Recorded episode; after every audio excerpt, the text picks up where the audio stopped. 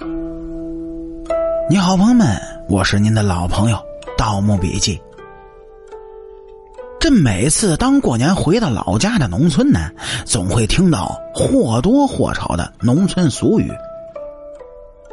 而有些俗语啊，就决定了一些劳动习俗的形成。这不，农村是常念叨的，有这么句俗话，叫“门要留三，房要留四，官要留六”。它就形成了一些俗世的取舍标准，而它的意思呢，很多初识俗语的人并不是很明白。现在呢，咱们就来分析一下这句俗语的意思。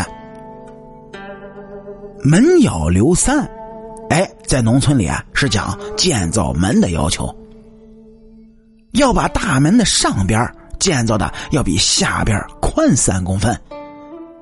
这呢，也就是一种世俗的思维，认为这样的门呢，能够帮助屋主聚财。这种说法在居家风水里面其实也有一定的道理，因为上宽下窄的门暗示了道路越往上走，这路呢也就越宽。所以这样的门呢，哎，给屋主一种财富向上的期盼。同时，也是暗示房屋的建造能够帮助主人家未来的道路是越走越好。这还有一种说法是关于刘关张的故事。因为刘关张本是三人，但是义结金兰成了异姓兄弟，他们有着生死不分离的气概。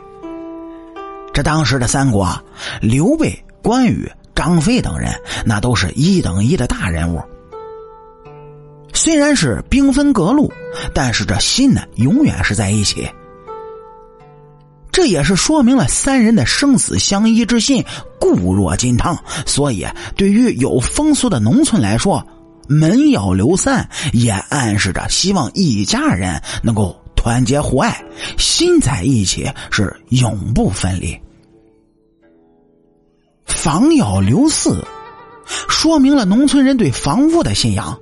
要把房屋的下面宽度比上面整的多四公分，暗示叫下宽开怀，也就是希望家中啊能来更多的人，增加家里的人气儿，所以要把房子下面整宽一些。这也其实是一种对于美好生活的信仰和期盼，啊，更谈不上有没有道理，它只是一种风俗观念罢了。这数字四这一词呢，在中国民俗里，哎，是有一些避讳的。所以，当这些人呢把房子弄成“房要留四”的造型时，总会把房子的上部分空出来的地方呢，用一些相容的东西填补起来，哎，就让人看不到四的空位，就把不吉利的数字呢变成吉利了，同时啊，还能寓意房屋人气兴旺。最后的“官要留六”，其实呢是对于尺寸的一种精确的把控。六尺长的棺材恰好放得下一个普通人，同时啊又不造成浪费，所以这也是一个丧事风俗。实际上这句话也是很有道理的。咱们普通人的高度啊都不会超过六尺，不过也有一些乡村呢。把尺寸定为了八尺，哎，这也没错。不论是八或者是六，对于死者的缅怀呢，那都是一个吉利的数字因此啊，都会在冥冥之中得到死者的认同。对于死者来说呢，那更是一个吉祥。至于有些地方棺材尺寸用六，有的地方用八，其实啊，也是相互包容的。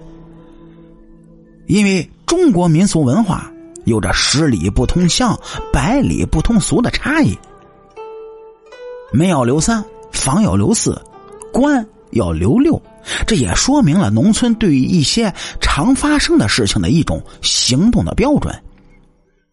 它并不是按照逻辑道理就能够定义它的对错，而是这句话都是对于美好生活的向往，以及对于世事决断的经验，所以都是有价值的。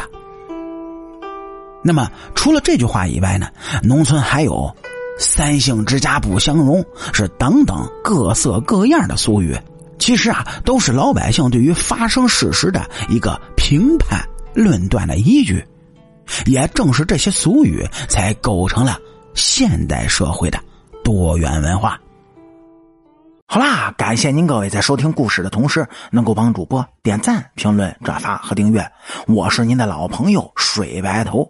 俗话说得好，下期咱们接着聊。